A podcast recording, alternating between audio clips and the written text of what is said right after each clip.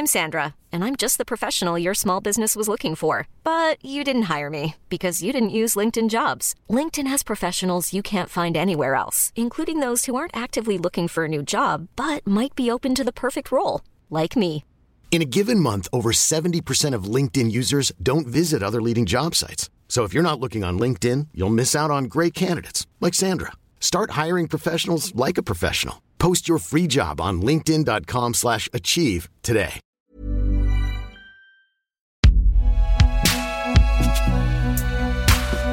Binge Audio. Salut, c'est Thomas Rozek.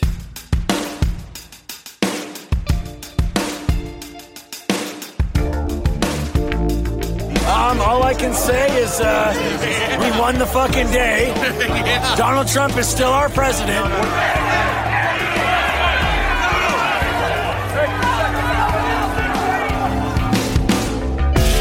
Je ne vous ferai pas ici l'affront de me lancer dans un constat amer sur l'état du débat public, en permanence miné par des polémiques moisies et pollué depuis quelques années maintenant par des voix et des idées qu'on pensait vouées à rester à la périphérie des discussions.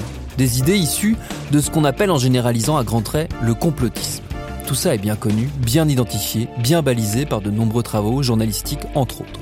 Ceci étant dit, il reste énormément de zones à creuser. Par exemple, si on prend ne serait-ce que l'une des chapelles complotistes les plus visibles et les plus puissantes, celle de QAnon, cette théorie qui veut que le pouvoir aux États-Unis soit secrètement manipulé par un groupe de pédophiles satanistes dont Hillary Clinton et bien d'autres figures démocrates seraient des membres actifs et démoniaques, et dont Donald Trump, l'ex-président américain, serait le pourfendeur, le seul à même de lutter contre ces forces obscures. Cette théorie qui a viré à la secte et qui a joué un rôle décisif dans l'invasion du Capitole en janvier de l'an dernier, cette théorie donc est alimentée régulièrement par les révélations en ligne sur différents forums d'un mystérieux personnage, Q. Q qui se présente comme étant un agent secret détenteur d'infos confidentielles en lutte lui aussi contre les monstres qui gouvernent en secret l'Amérique. De nombreuses enquêtes ont tenté de pister ce fameux Q, de trouver qui se cache derrière tout ça. S'agit-il d'un proche de Trump, de Trump lui-même, d'un ex-général de l'armée, d'un internaute lambda embarqué dans un jeu de rôle malsain? Les pistes se sont resserrées récemment, grâce notamment à une équipe de chercheurs français que je vous propose de rencontrer dans cet épisode. Bienvenue dans Programme B. Florian Cafiero et Jean-Baptiste Camps forment donc ce duo qui, à la demande du New York Times, a pisté ces derniers mois en parallèle à une autre équipe de chercheurs suisses, le fameux Q. Le premier, Florian, est statisticien au CNRS, le second, Jean-Baptiste, est maître de conférences à l'École nationale des chartes, où ils enseignent tous les deux. Ils ont parfois été qualifiés de détectives linguistiques, car c'est une de leurs spécialités, la traque de la paternité des œuvres et l'identification des auteurs via les outils numériques, et une science très spécifique qu'on appelle la stylométrie. Ils ont par exemple par le passé utilisé ces techniques qu'ils vont nous détailler pour confirmer la paternité des œuvres de Molière. Alors petit détail technique, Jean-Baptiste enseigne ce semestre à l'université de Venise, il a donc fallu improviser une sorte de duplex pour les avoir tous les deux. Je pense qu'il n'est pas connecté encore. Ça fait le petit bruit de comme quand c'est pas connecté. Ah, là, ça c'est le, ça c'est la bonne sonnerie. Voilà. Ah, Jean-Baptiste Bonjour. Salut Bonjour Jean-Baptiste. Oui Parfait, je suis prêt. Ah là là. Allez. On va s'en sortir. On va réussir cette interview à, à- à distance. Il n'y a que les Alpes qui nous séparent finalement.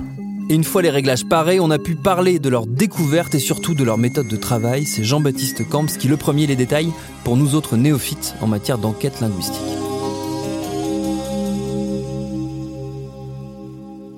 Peut-être pour expliquer vraiment le principe de, base sur quoi reposent toutes les méthodes euh, d'ordre stylométrique, c'est une question de, compte euh, des, euh, des occurrences de mots. C'est-à-dire le principe c'est de compter des mots ou d'autres propriétés linguistiques et à partir de ces, ces comptes-là, de chercher à reconnaître le style, à comparer des échantillons de texte et à identifier des auteurs. Concrètement, ce qu'on va chercher à faire, c'est à identifier des propriétés qui sont d'ordre vraiment purement stylistique et euh, pas liées au contenu, au thème des textes, euh, mais qui sont révélatrices des, euh, des particularités individuelles du style, ce qu'on appelle l'idiolecte en, linguistique.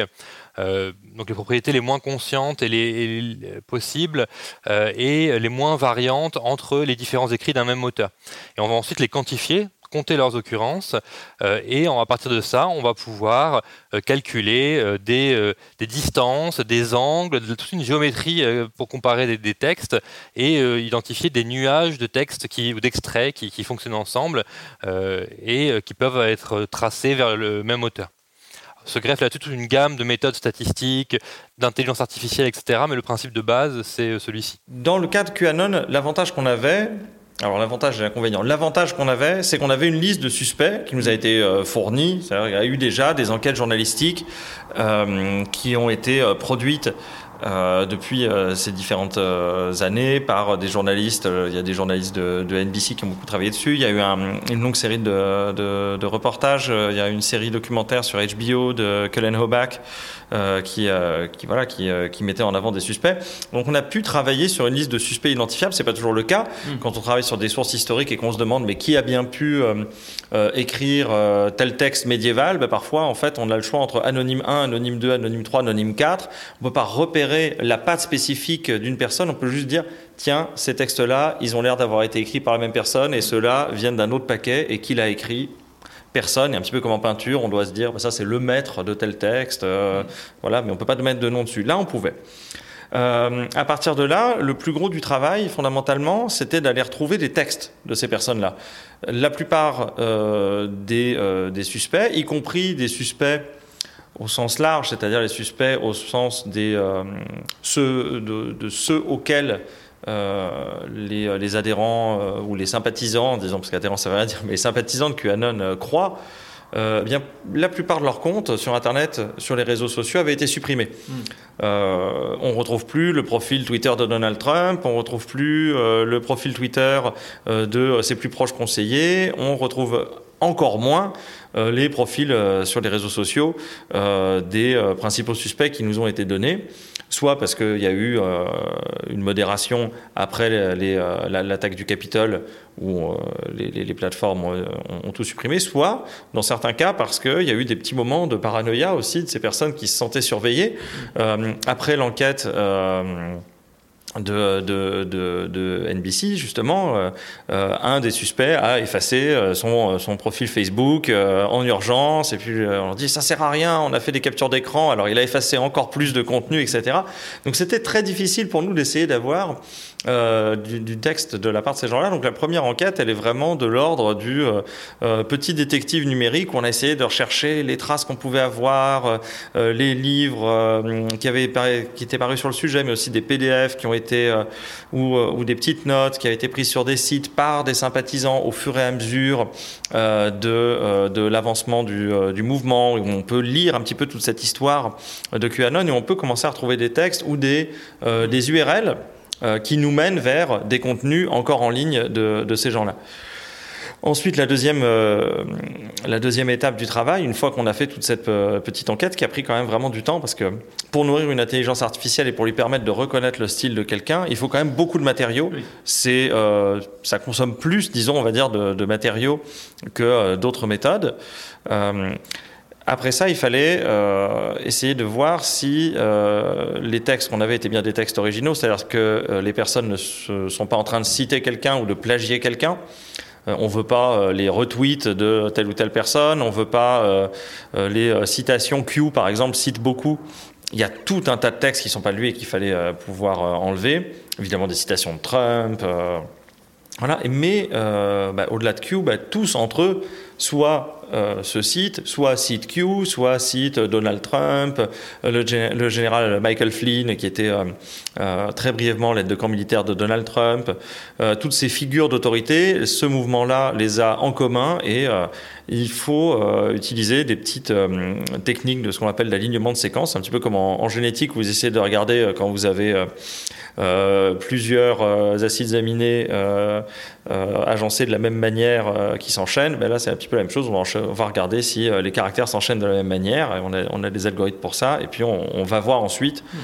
Euh, s'il s'agit bien de, voilà, de, de passages où il y a une citation ou si c'est juste un hasard, parce que parfois on peut utiliser le même mot par hasard. je, je, dis bonjour, vous dites bonjour, c'est pas, pas, pas, un emprunt, c'est pas une citation, c'est pas un hommage. Voilà. Et puis la dernière étape, en effet, c'est une fois qu'on a ces textes et qu'on sait qu'ils sont euh, bien écrits par, euh, par leurs auteurs, le but du jeu, c'est d'apprendre à une intelligence artificielle à reconnaître le style de chaque personne. Qu'est-ce qu'on fait? Euh, ben, On l'expose à beaucoup de textes d'une personne et ensuite on l'entraîne quand on voit qu'elle réussit bien à reconnaître un texte, alors qu'est-ce qu'on fait? On prend un texte où on a enlevé euh, le nom de l'auteur et on lui dit alors, ça c'est de qui? Et puis alors, hein, c'est un petit peu comme entraîner un, chien à reconnaître, euh, c'est pas quoi, des drogues ou quoi que ce soit. On, l'expose à plein de substances, il fait non, là, il n'y a rien de spécial. Et puis, ah, là, c'est une drogue. Et hop, il aboie devant. Euh, j'ai failli aboyer dans le micro. mais c'est un petit peu la même chose. Mais là, ah, ça, pour moi, c'est euh, Duran Watkins, c'est ça. Non, ça, pour moi, c'est quelqu'un d'autre. Euh, donc, on lui apprend ça, on teste ça jusqu'à avoir la, fiabilité la, meilleure possible. Je crois que dans les derniers calculs, on est en, moyenne à 98% de performance, ce qui était euh, satisfaisant, disons.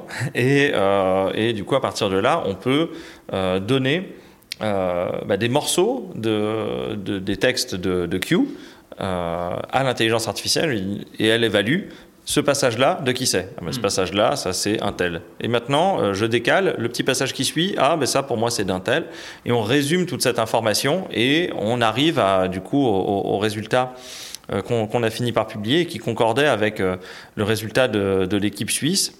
L'avantage de ce résultat, c'était qu'en effet, il donnait un résultat qui était très cohérent avec autre chose que le calcul, parce que, euh, encore une fois, il ne faut pas prendre ce, type de démarche comme une rivalité ou comme une manière de euh, remplacer euh, l'enquête journalistique traditionnelle ou d'autres enquêtes historiques traditionnelles, etc.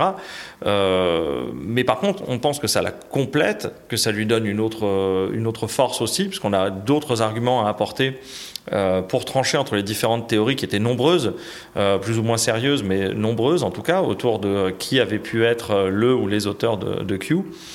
Et euh, il y a en effet un moment vraiment qui, est, qui était vraiment très impressionnant, c'est cette rupture, hmm.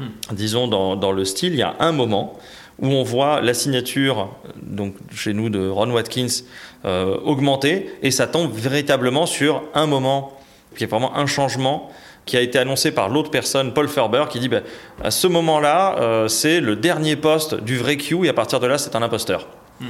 Et euh, quand le calcul tombe pile poil là-dessus, il y a euh, quelque chose, disons, où on se dit ah tiens, quand même, ça n'a pas l'air d'être absurde ce qu'on raconte. Alors peut-être on peut dire un mot de donc des, deux personnages qui se seraient, si on, suit les conclusions et des enquêtes et euh, donc de votre enquête à, vous, qui se seraient relayés derrière, euh, euh, Q, qui sont-ils et comment est-ce que leur style les différencie? Le premier candidat qui nous paraît le plus suspect pour avoir écrit le début des, des postes de Q, c'est un Sud-Africain du nom de Paul Ferber quelqu'un qui a été euh, un parcours dans le domaine de l'informatique, qui euh, s'est pris de passion pour euh, de plus en plus de théories du complot, qui du coup aurait pu écrire au début.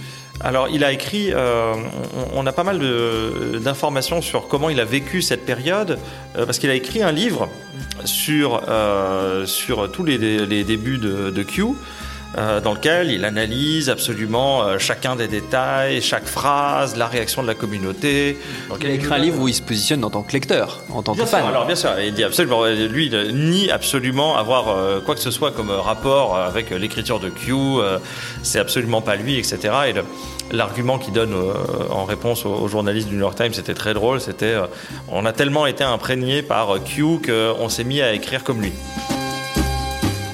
c'est vraiment très fort. Moi, j'ai beaucoup lu euh, Molière, je me suis vraiment beaucoup imprégné de lui. malheureusement, mes textes littéraires sont toujours désespérément mauvais et mon style est lourd à mourir. Mais euh, lui a réussi. Bon, il faut admettre que le style de Q est un petit peu moins, euh, un petit peu moins élaboré. Mais voilà. Euh, donc ça c'est le, premier, Paul Ferber. Le deuxième a un destin euh, qui est euh, peut-être qu'il met plus en, vue en ce moment. Ron Watkins, c'est le fils de Jim Watkins. Jim Watkins qui avait repris, disons, la direction de 8chan, la, plateforme sur laquelle les postes de Q ont été diffusés.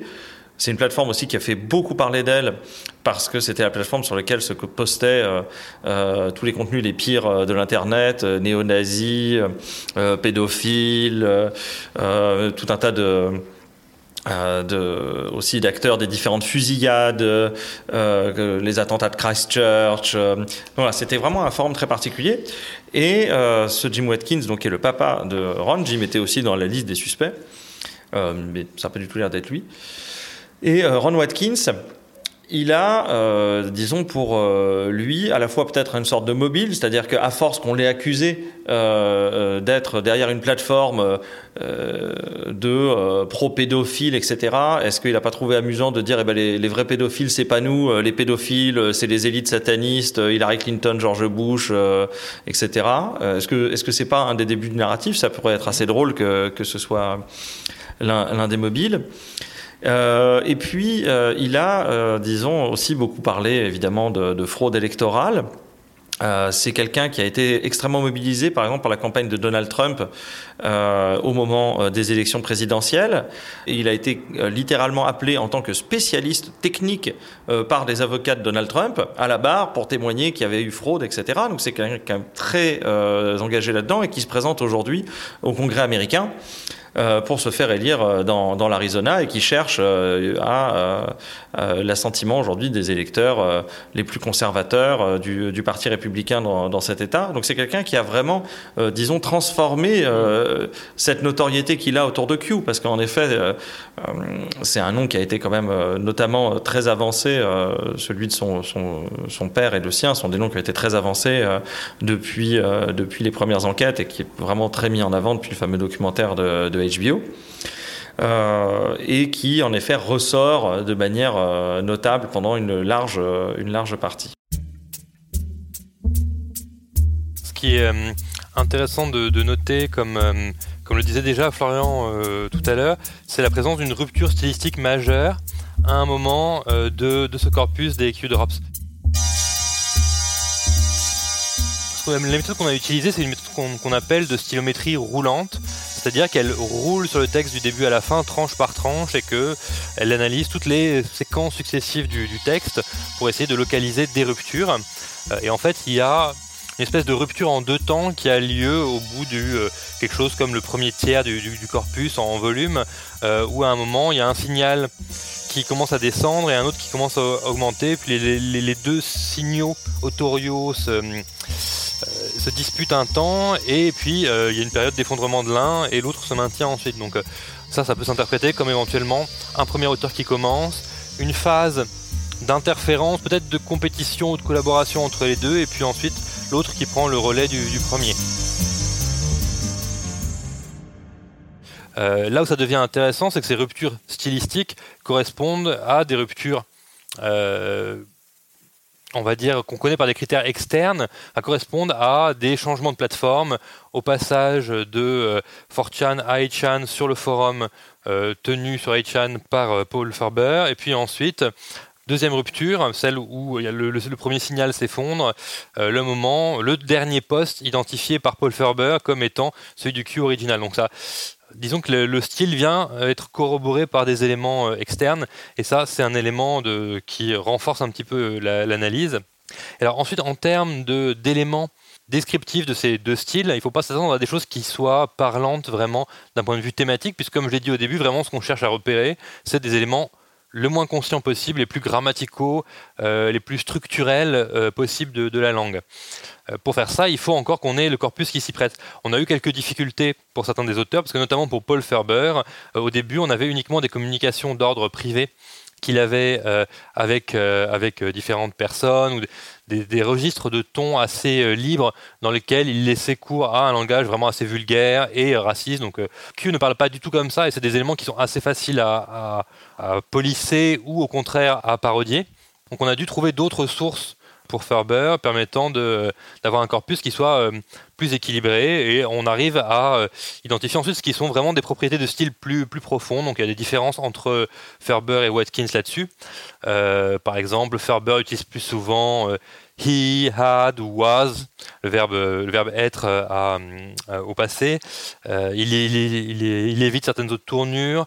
Ron Watkins, lui, utilise beaucoup anybody. Euh, il a une tendance à oublier euh, les apostrophes dans certaines séquences comme euh, can't, won't, want, etc. Donc c'est des éléments comme ça qui sont vraiment graphiques, grammaticaux, qui permettent de caractériser leurs deux styles. styles qui sont par ailleurs relativement pauvres, c'est-à-dire qu'il ne faut pas s'attendre à une grande densité stylistique. On n'est pas dans du Malarmé ou du Corneille, hein. c'est de la langue un peu télégraphique de forum, quoi, euh, avec cette particularité pour Q de ce qu'on a appelé ce style socratique, ce qui n'est pas très très gentil pour Socrate, euh, mais euh, cette manière de poser des questions du type Why Barack Obama? Why was he here? what was he doing? why New York? etc. ce genre de, manière de procéder par, non pas par accusation, mais par soupçon. on calomnie pas forcément directement, mais on, on essaye de soulever une impression de quelque chose de, néfaste et de funeste en train de se produire, juste simplement euh, euh, par des questions. donc, ça, ce sont des éléments particuliers du style de, de Q qu'on retrouve pas forcément dans les communications directes des autres, mais par contre, dans ce style de Q, on va retrouver des éléments grammaticaux successivement qui rapprochent de, Ferber, par exemple fréquence de was, euh, et puis de, euh, de, Watkins, par exemple la fréquence de anybody. C'est comme ça qu'on repère euh, ces, trois périodes, enfin ces deux ou trois périodes dans le style de, de Q. malgré tout, si on regarde nos, dernières analyses, c'est peut-être une petite limite, c'est qu'on a parfois des, pics secondaires par d'autres candidats qui sont très très localisés sur quelques mots et qui correspondent parfois à des problèmes de corpus ou à des problèmes thématiques qui peuvent parfois un peu interférer, c'est-à-dire que euh, il y a un, moment, Q va adopter une forme de style euh, très emphatique euh, qui évoque la Constitution, les pères fondateurs, etc. Et ça va un peu artificiellement ou peut-être volontairement de sa part le rapprocher du style du général Flynn, qui lui a justement ce genre de style très emphatique. Puis à un autre moment, on, va parler peut-être d'Israël et ça va rapprocher un peu artificiellement, d'une manière très très localisée, du style d'une des journalistes qui est dans, enfin, journaliste amatrice qui est dans le qui est dans le corpus et qui dont c'est une des lubies euh, euh, aussi et donc voilà il y, a des rapprochements qui se font euh, ponctuellement comme ça mais qui ne viennent pas infirmer les grandes tendances stylistiques qu'on remarque à l'échelle de l'ensemble du corpus. Une logique qui a l'air quand même assez fondamentale chez Q, à partir du moment où on disons, on souscrit à l'idée visiblement de plus en plus empiriquement fondée que Q n'est pas un agent secret, mais euh, disons quelqu'un qui cherche à, se faire passer pour quelqu'un d'autre, ou parfois pour un collectif. C'est les différents pics dont, parlait Jean-Baptiste, ça m'a l'air de aussi beaucoup traduire une logique d'imitation. On peut dire que c'est aussi une volonté très consciente d'alimenter la rumeur selon laquelle tout ça est un collectif euh, euh, proche de Trump, etc. Et euh, ça aussi, disons que ça collerait assez bien avec ce qu'on sait par ailleurs par les enquêtes euh, de la personnalité d'un des auteurs de Q. Euh, par exemple, Ron Watkins a répondu à cet article du New York Times sur son, sur son Telegram et sur son Gab. Et il a répondu en faisant un magnifique sonnet à la manière de Shakespeare, qui prouvait bien qu'il est capable d'écrire comme Shakespeare et que ça prouvait pas qu'il était William Shakespeare. Not once, nowhere was I involved with Q. Real truth is hard for leftist sheep to see. Their claims are not substantial in my view. All lies they spread are spread with utter glee. This sonnet wrote in style of old is clear. Where does it prove that I am Bill Shakespeare?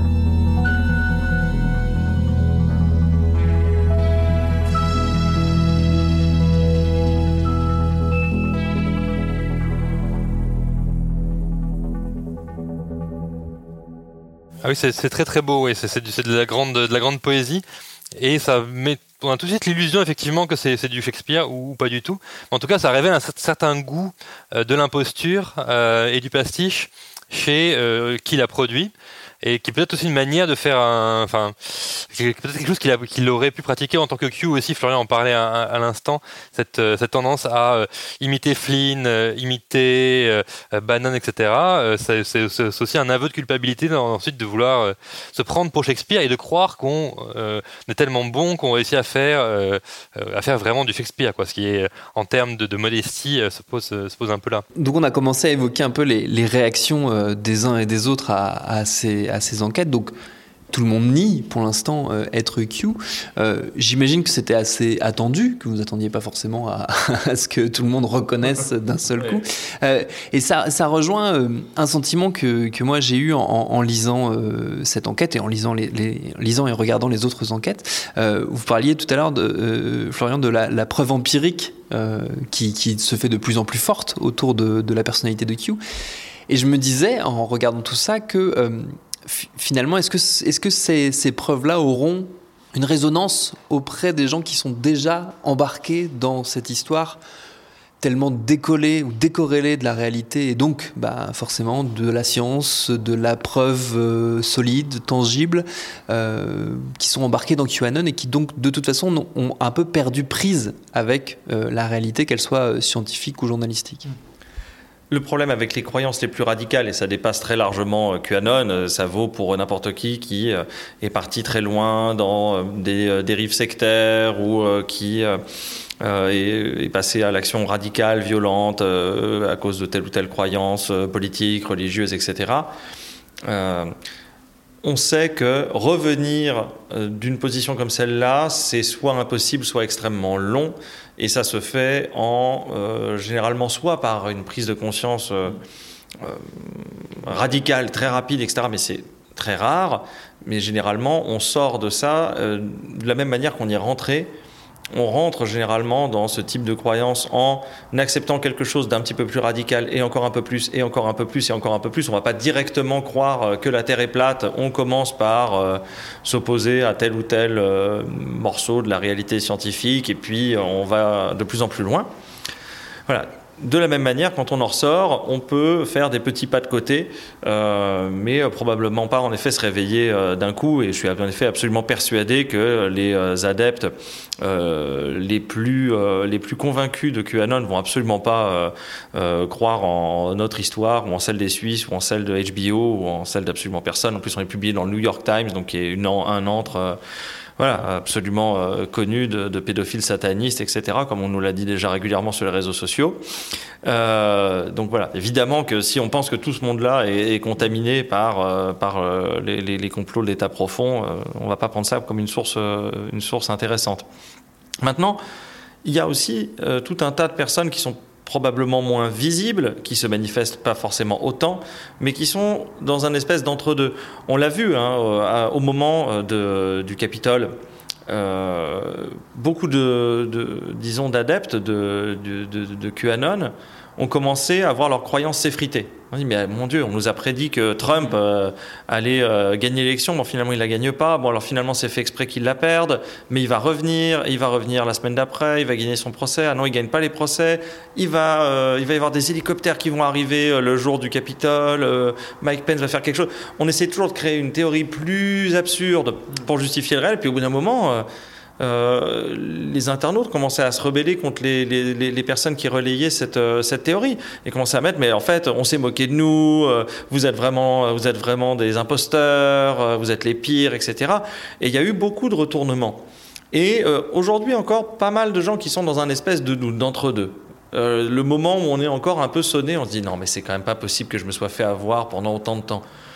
Et euh, peut-être que ça, c'est une modeste contribution supplémentaire à l'édifice des preuves empiriques qui sera dur de nier. C'est-à-dire, bah oui, Trump n'a pas été réélu. Ah bah bon, bah oui. Ah mais Q alors, mais je suis sûr que c'était quelqu'un. Et puis là, on voit, bon, bah quand même, le reportage a plutôt l'air d'être ce Ron Watkins. Et puis, ah, mais il y a d'autres gens, qui calculent, ils disent c'est Ron Watkins et puis un autre gars. Je suis persuadé que l'impact sera euh, modeste, mais je pense que ça contribuera aussi bien sûr, il faut pas être naïf, mais que ça contribuera aussi à peut-être amener euh, une partie des hésitants un petit peu plus vers le réel, mais c'est évident qu'on n'est pas naïf au point de croire qu'avec euh, deux calculs, on va ramener euh, les, croyants les plus radicaux vers nous. c'est un peu éclairant d'envisager QAnon comme une religion ou une secte, c'est-à-dire que pour les vrais croyants, euh, il y a des dogmes de la foi et peu importe si le réel ne n'y correspond pas et si on présente toutes les toutes les, formes contradictoires de, preuves scientifiques, un peu comme les créationnistes, on, peut leur montrer des fossiles, ils vont, vous dire que c'est Dieu qui a créé la Terre, que la Terre a quelques milliers d'années et que les fossiles sont placés là par les scientifiques pour euh, euh, faire croire à leur théorie fausse de l'évolution. Donc je pense que c'est un peu le même genre de, rapport.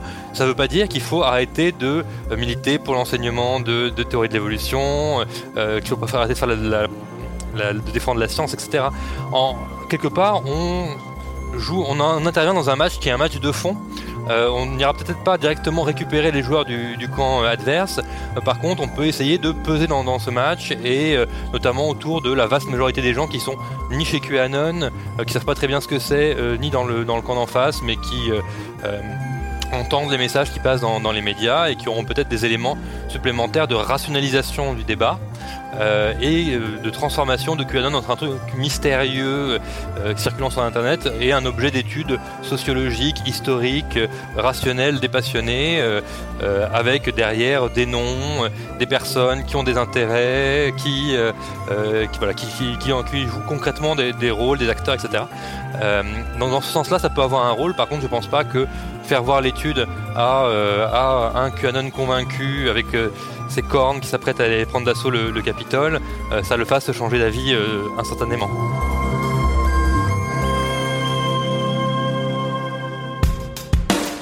Et le résultat de leur recherche, je l'ai précisé au début mais je le redis, il a été publié et présenté dans un article passionnant du New York Times signé David Kirkpatrick, article que je vous invite à lire si vous en avez l'occasion. Merci à Florian Cafiero et à Jean-Baptiste Camps pour leur réponse. Programme B, c'est un podcast de Binge Audio préparé par Lauren Bess, réalisé par Quentin Bresson. Abonnez-vous sur votre appli de podcast préféré pour ne manquer aucun de nos épisodes. Cherchez-nous sur internet si vous voulez nous parler et à très vite pour un nouvel épisode.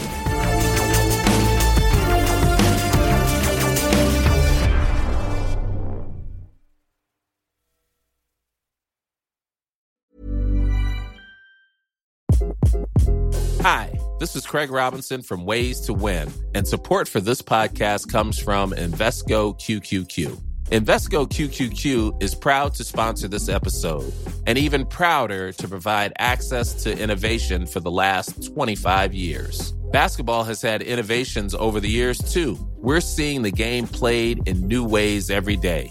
Learn more at Invesco.com slash QQQ. Let's rethink possibility. Invesco Distributors, Inc.